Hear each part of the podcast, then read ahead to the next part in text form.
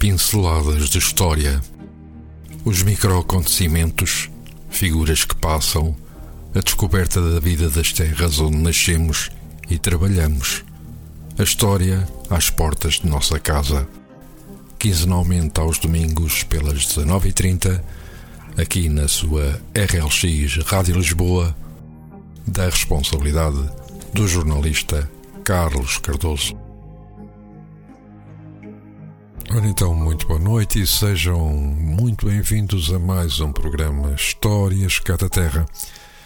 Fazemos votos que o seu fim de semana, que já está quase a terminar, esteja a correr de forma agradável ou tenha decorrido de forma agradável.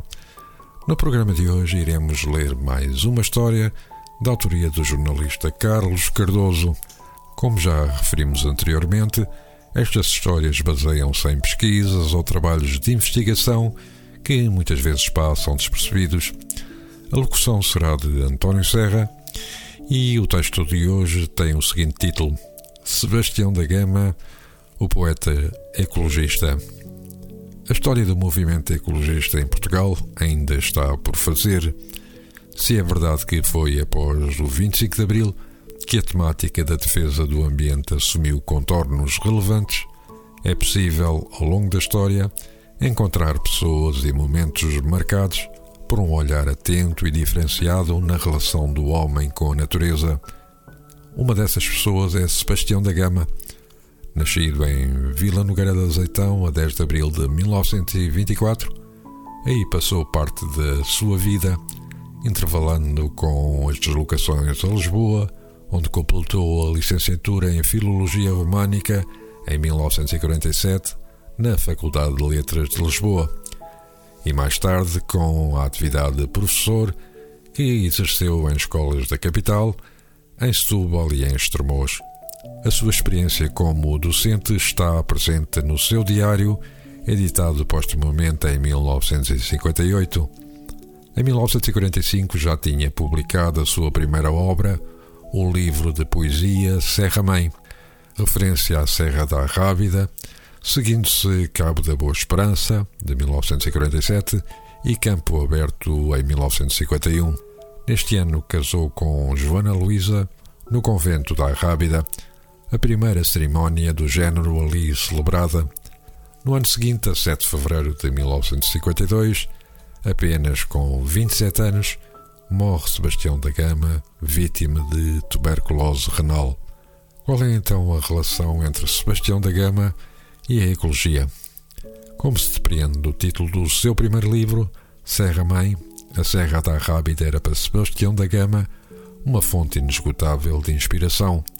Por isso, foi particularmente sensível a todos os ataques a que a Rábida era sujeita. Em agosto de 1947, confrontado com a atividade de um construtor que estava a dar cabo da rica flora da Serra, não calou a sua voz e enviou uma carta a diversas personalidades, apelando à defesa da Rábida. A atitude teve impacto, gerando-se um movimento tal que levou ao surgimento da Liga para a Proteção da Natureza, naquela que foi a primeira associação ecologista portuguesa e da Península Ibérica. O seu amor pela Serra da Rábida, manifesto em tantos dos seus textos, levou a que ficasse conhecido como o poeta da Rábida. A sua vida e a sua obra estão patentes num museu com o seu nome, inaugurado a 1 de junho de 1999, na sua terra natal, Vila Nogueira de Azeitão.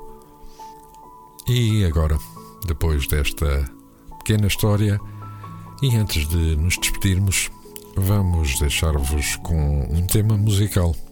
20 anos, interpretado pelos Capitão Fausto, numa recriação do tema criado por José Cid.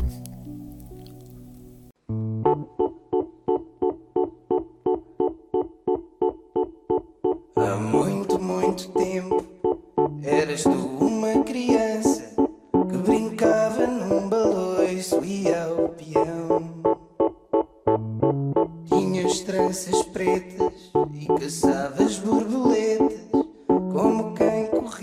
atrás de uma ilusão.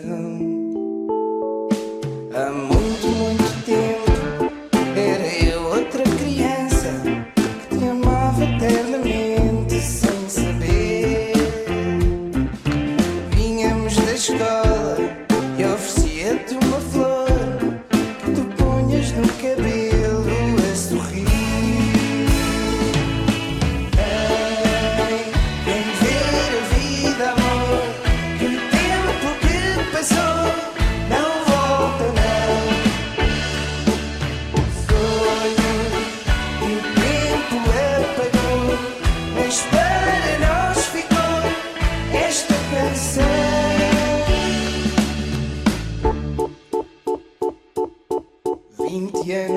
Tarde, encontrei-te por acaso numa rua da cidade onde moravas.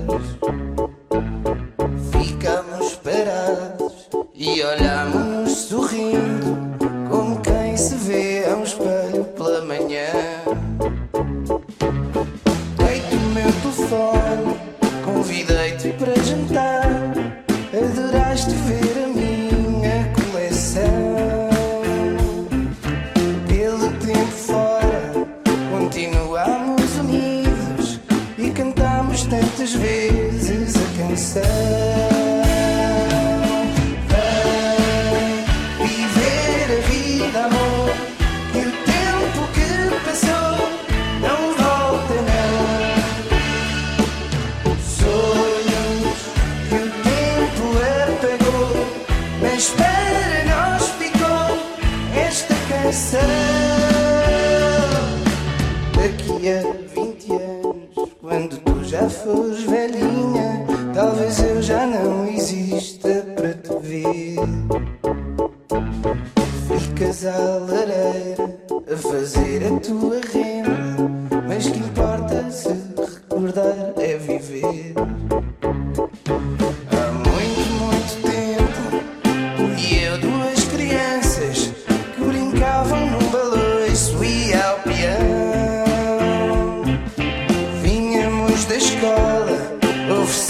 uma flor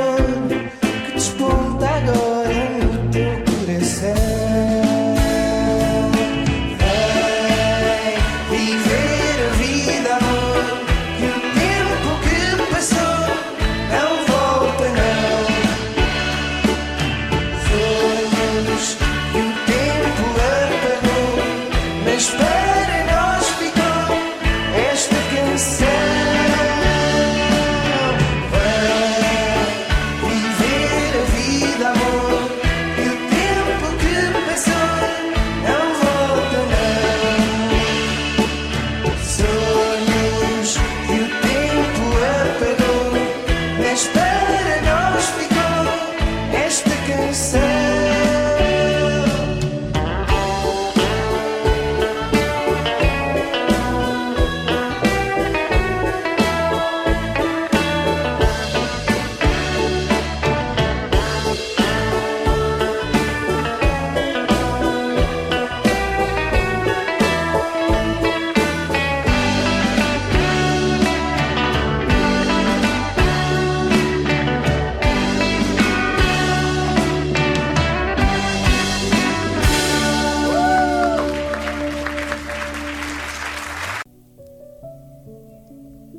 E foi assim que chegamos ao fim de mais um programa Histórias Cada Terra.